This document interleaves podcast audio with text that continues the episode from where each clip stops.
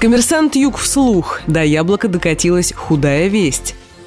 Активисты узнали о приостановке деятельности Краснодарского реготделения.